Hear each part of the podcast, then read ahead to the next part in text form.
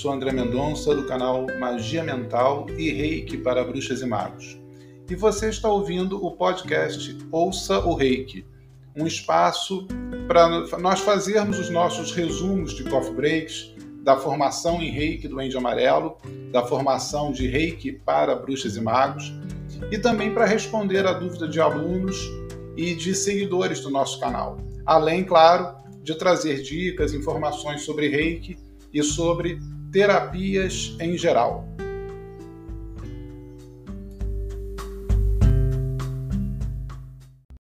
Nós hoje, então, vamos falar um pouco sobre Reiki. Nada melhor para a gente começar essa nossa série, começar oficialmente essa nossa série de episódios, falando, claro, o que é o Reiki e desmistificando alguns pontos. Sobre o que é reiki, a gente pode entender que ele é um sistema que inclui recuperação física e mental, harmonização energética e aperfeiçoamento comportamental. Isso através de uma série de elementos, né, de princípios, de práticas e de técnicas, vamos dizer assim.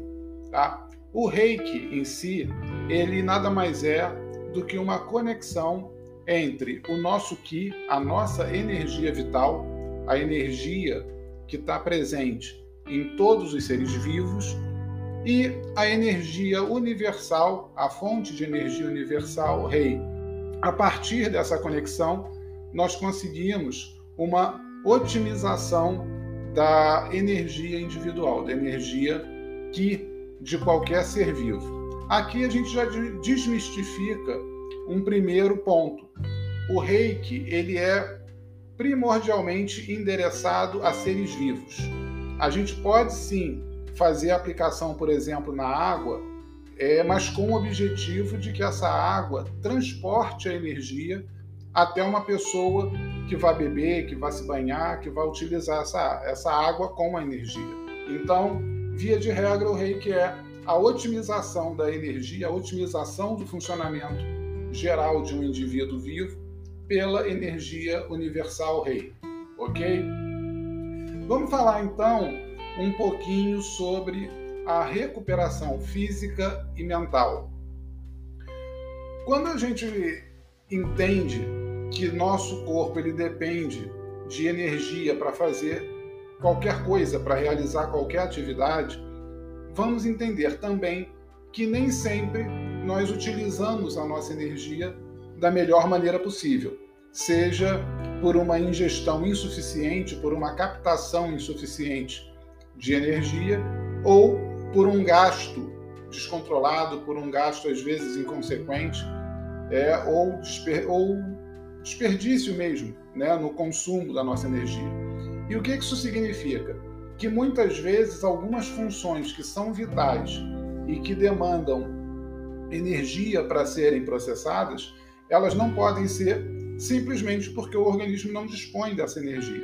É, e nós temos um subconsciente que eu costumo chamar de gerente, que controla a aplicação desses recursos. Então ele sabe quanto tem de energia e ele prioriza as atividades que são mais importantes. Muitas vezes, atividades como desintoxicação, como uma higiene energética, como algum tipo de processo de manutenção, podem acabar ficando é, descobertos. Né? Então, sem a, a devida atenção, sem a devida realização.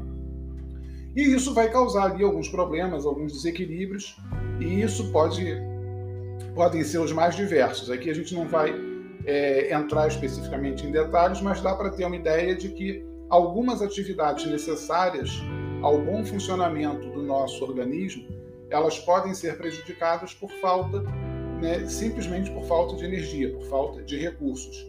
E o que, que acontece quando essa pessoa que está passando aí por algum problema, que está passando aí por alguma carência nesse sentido, ela vai receber uma aplicação de reiki, ela vai receber energia rei de um reikiano ela vai ter acesso a uma fonte extra, ela vai ter acesso aí a uma otimização, a uma entrega de uma energia que originalmente ela não tinha. A partir desse momento, ela consegue então realizar essas tarefas.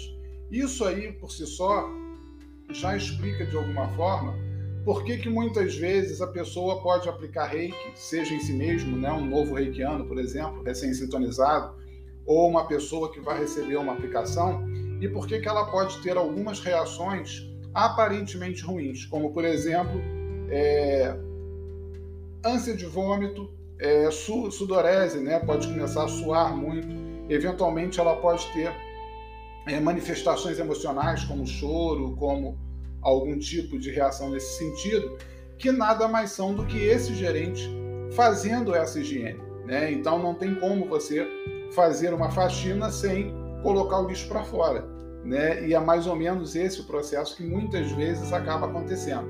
A pessoa vinha ali né, com algum tipo de toxina e essa toxina ela tanto pode ser mental, pode ser emocional, pode ser física, é, que não estava podendo ser colocada para fora, que não que não estava havendo energia suficiente para que fosse feita essa limpeza.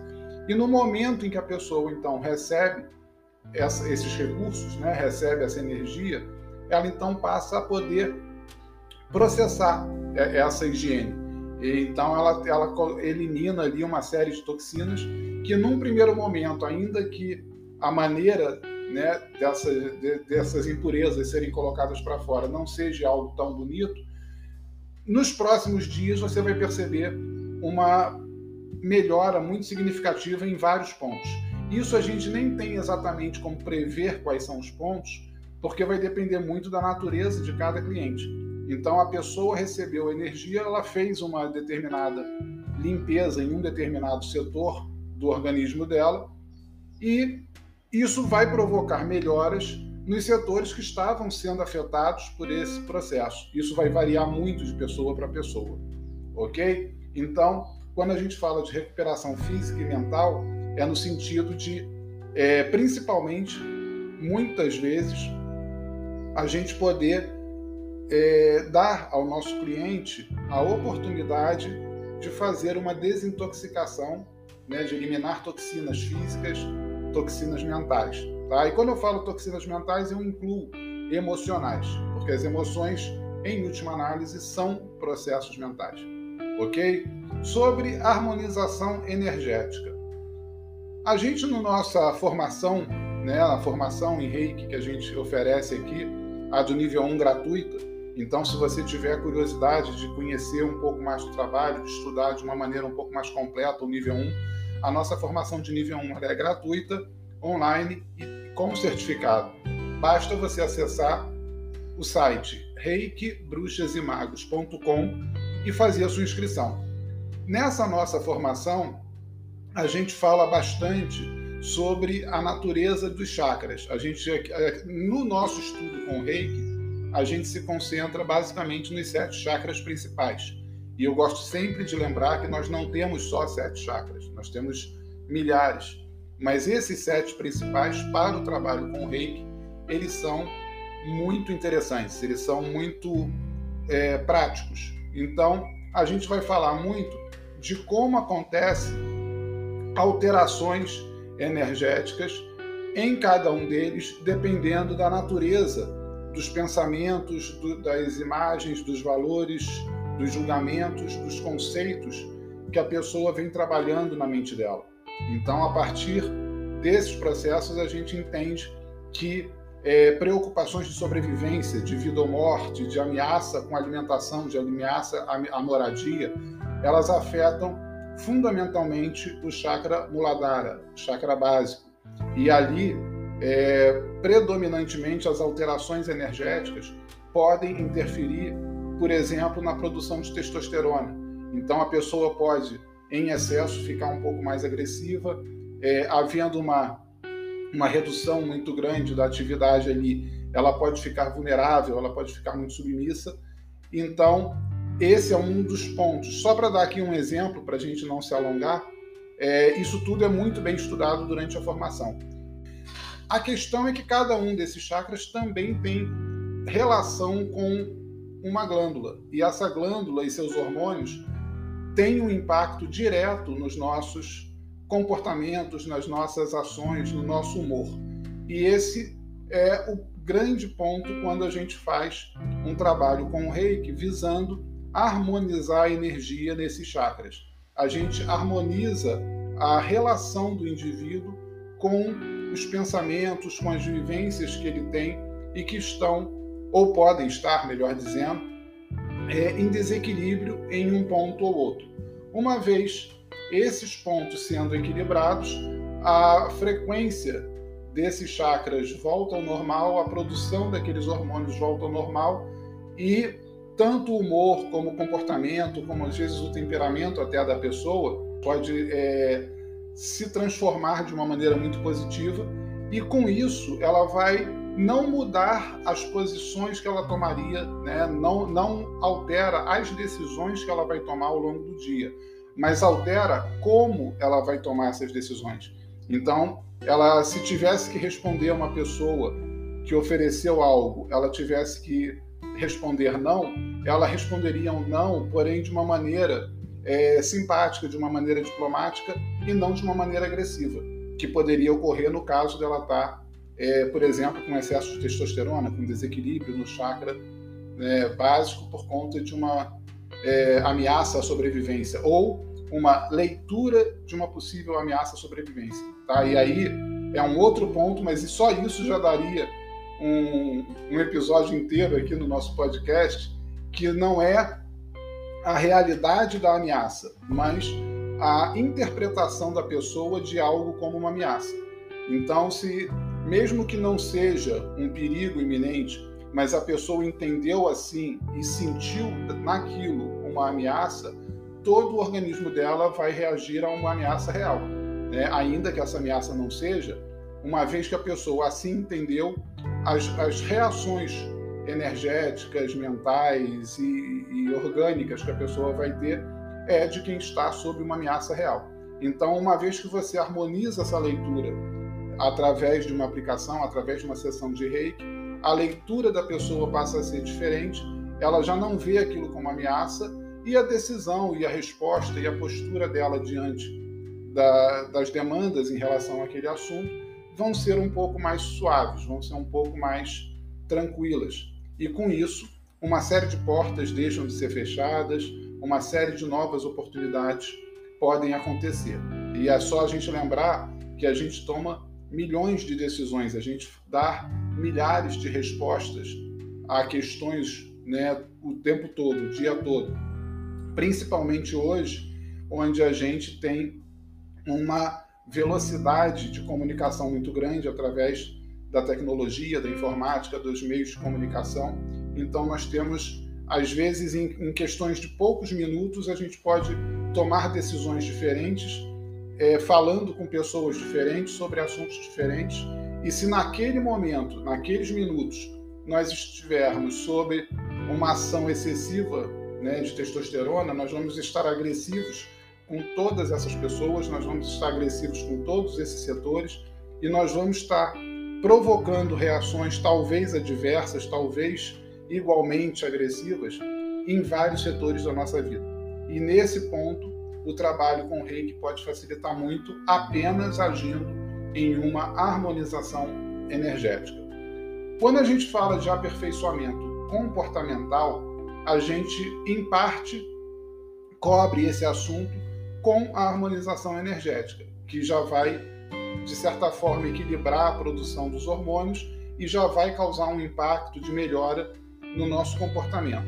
Mas, acrescido a isso, a gente tem o Gokai, a gente tem os cinco princípios do reiki que a gente utiliza dentro de uma técnica específica, que é a meditação Gachô. Isso também é ensinado durante a formação, é, onde nós nos condicionamos a assumir essas posturas de, de gratidão, de compreensão, de, é, de bondade mesmo com o outro e de, enfim, uma série de processos, né? uma série de daquilo que eu chamo de bala na agulha, uma série de comportamentos que a gente deixa ali engatilhado para assumir aquela postura quando é, diante de um evento, quando diante de uma solicitação. Então nós nos preparamos, nós ensaiamos, nós nos treinamos para reagir a, a essas demandas, a esses questionamentos, a essas solicitações, sempre de uma da forma o mais harmônica, o mais suave, o mais diplomática possível.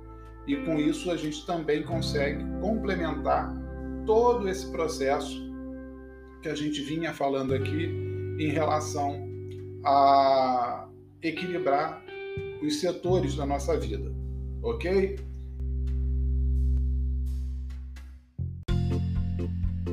Assim, se você tiver alguma sugestão, alguma pergunta que você queira que seja discutida aqui no Ouço Reiki, aqui no nosso podcast, é só você entrar no site reikibruxasimagos.com e enviar lá, é, seja pelo formulário, seja pelo Instagram, a sua pergunta acrescentando a hashtag Ouça o Reiki.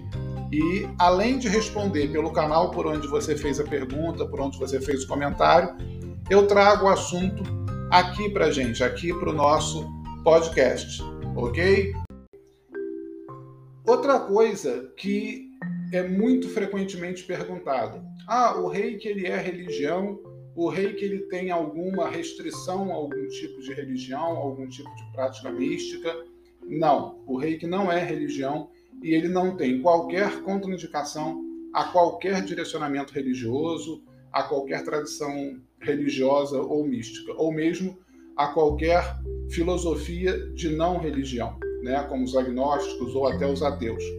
O que muitas vezes acontece é que algumas tradições, algumas religiões, algumas filosofias é, desaconselham o reiki por razões próprias delas. E isso é um direito que uma filosofia tem, que uma tradição tem. Então, não é que o reiki tenha algo contra, né, ou tenha qualquer contraindicação de ser utilizado por qualquer pessoa. O que vai acontecer é que pessoas que pertencem a algumas religiões, algumas é, linhas de pensamento, elas, as linhas de pensamentos e as religiões podem ter alguma contraindicação em relação ao reiki. E aí, se você pertence a essas linhas, se a sua né, tradição, se a sua religião é, lhe, oferta, entrega essa, esse direcionamento, essa diretriz, aí cabe a você, por uma questão de bom senso, respeitar as diretrizes da sua é, egrégora, né, do, seu, do, seu, do seu grupo.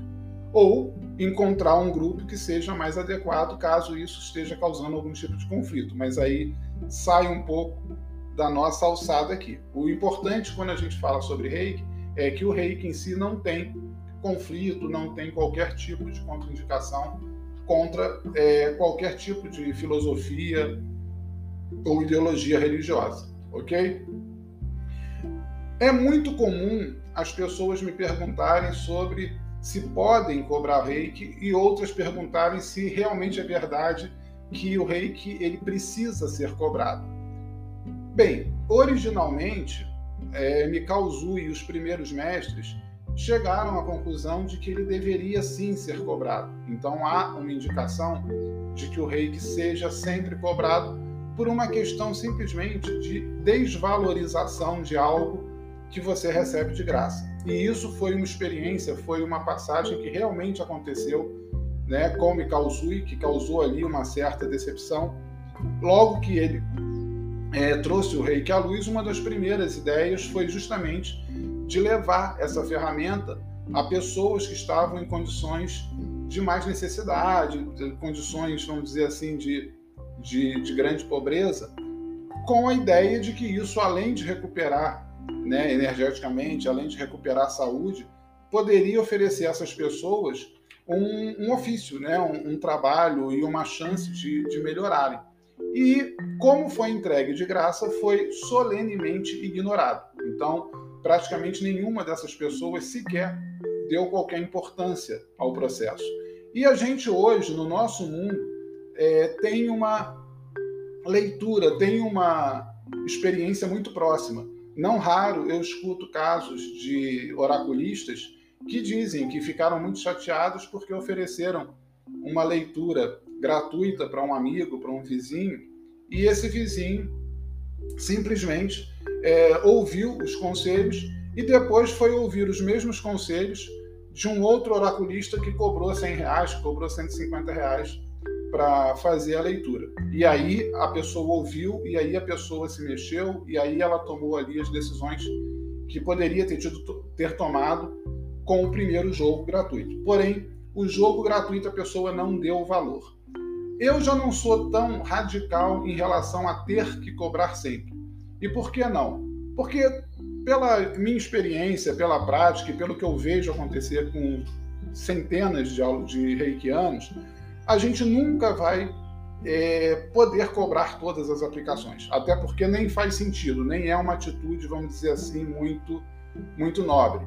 A gente tem ali um parente, tem um amigo muito próximo que passa por uma determinada situação e pede a nossa ajuda. É claro que a gente vai é, estender a mão, vai oferecer uma aplicação gratuita. Isso é muito normal.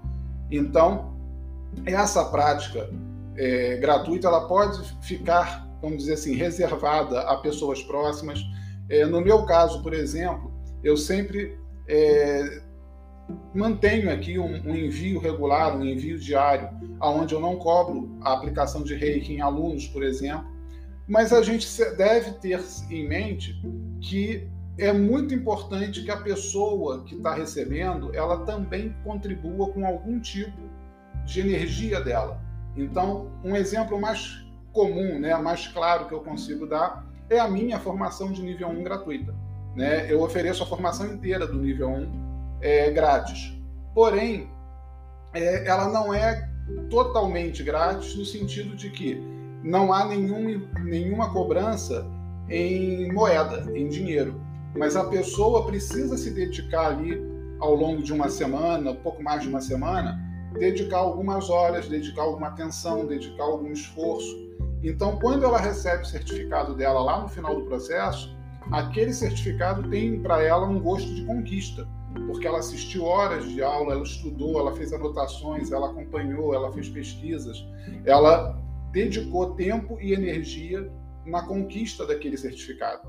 Então, o fato de ela não ter pago nada em dinheiro, não ter pagado nada em dinheiro, é, não significa que ela não colocou energia naquilo.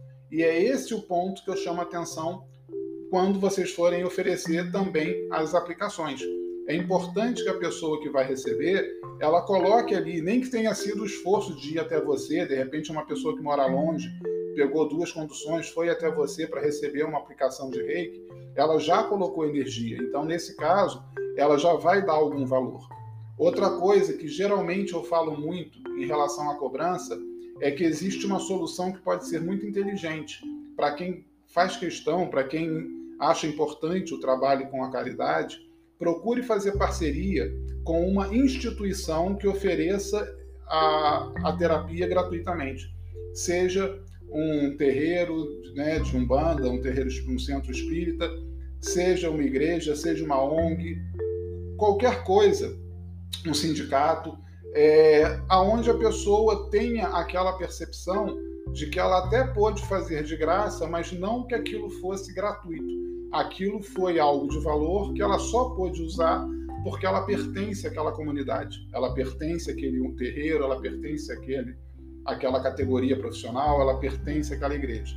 Então, quando você faz é, a oferta nesse sentido, as pessoas se sentem privilegiadas por estarem naquele grupo e poderem receber um tratamento que elas sabem que lá fora custa tanto. Então, quando você faz essa parceria, você, você favorece a instituição que está oferecendo o serviço gratuitamente, você consegue oferecer o serviço gratuitamente e a pessoa que recebe, ela não desmerece é, totalmente, ela não desmerece, muito pelo contrário, ela às vezes até dá mais valor àquilo que ela está recebendo. Então é uma, pode ser uma opção muito interessante, ok? Gente, isso aqui então foi é, o nosso primeiro bate-papo, né? Foram pontos que são muito frequentemente, praticamente em todas as turmas da formação. Nós estamos agora no início de 2022, em janeiro de 2022, né? A partir entre o dia 3 e o dia 7, a gente vai ter as aulas da turma 25, é a 25ª turma da formação, e é, ao longo desses, desses, dessas 24 turmas anteriores, em quase todas, alguma dessas questões que nós falamos hoje aqui aparece. Então, esse é um primeiro episódio. Eu ainda conto muito ao longo desse trabalho com as críticas de vocês, com sugestões de vocês para a gente ir melhorando, para a gente ir acertando. Isso ainda é, de certa forma, um projeto experimental, e aí eu estou falando aqui especificamente do podcast Ouça o Reiki. E é, gostaria muito de receber de vocês críticas. Né? Se ficou muito longo, se ficou muito curto, o que, que vocês acham que podem melhorar, é, sugestões de temas para a gente trazer, para a gente discutir, perguntas específicas que vocês queiram ver tratadas aqui, ok? E no nosso próximo episódio, eu ainda também não consegui definir, de certa forma, uma regularidade perfeita, até isso eu também vou testando nesses primeiros episódios, se a gente vai colocar um por semana, dois por semana, um a cada 15 dias. É, também conto aí com comentários de vocês, seja pelo Instagram, seja pelo site. Né? Só não esqueçam de colocar a hashtag Ouça o Reiki para a gente poder é, trazer né, e eu poder identificar mais rapidamente que aqueles comentários têm a ver com esse projeto. E com isso a gente vai ajustando. A expectativa é que muito em breve a gente tenha aqui um canal de comunicação, um canal de informação que para muita gente talvez funcione bem melhor do que o canal dos vídeos, tá? Sendo que o canal dos vídeos permanece. É, amanhã mesmo, na sexta-feira, às 18 horas, é, eu vou fazer um coffee break lá no canal Magia Mental e Reiki para Bruxas e Magos, é, falando é, especificamente de assuntos que a gente, de certa forma, tratou aqui, tá? E no nosso próximo episódio, aqui no Ouça o Reiki, nós vamos falar, ou pelo menos começar a falar um pouquinho da história do reiki, que tem aspectos às vezes muito interessantes. Ok, gente? Então, eu sou André Mendonça, esse aqui é o podcast Ouça o Reiki. Eu aguardo vocês muito em breve. Um forte abraço e até lá!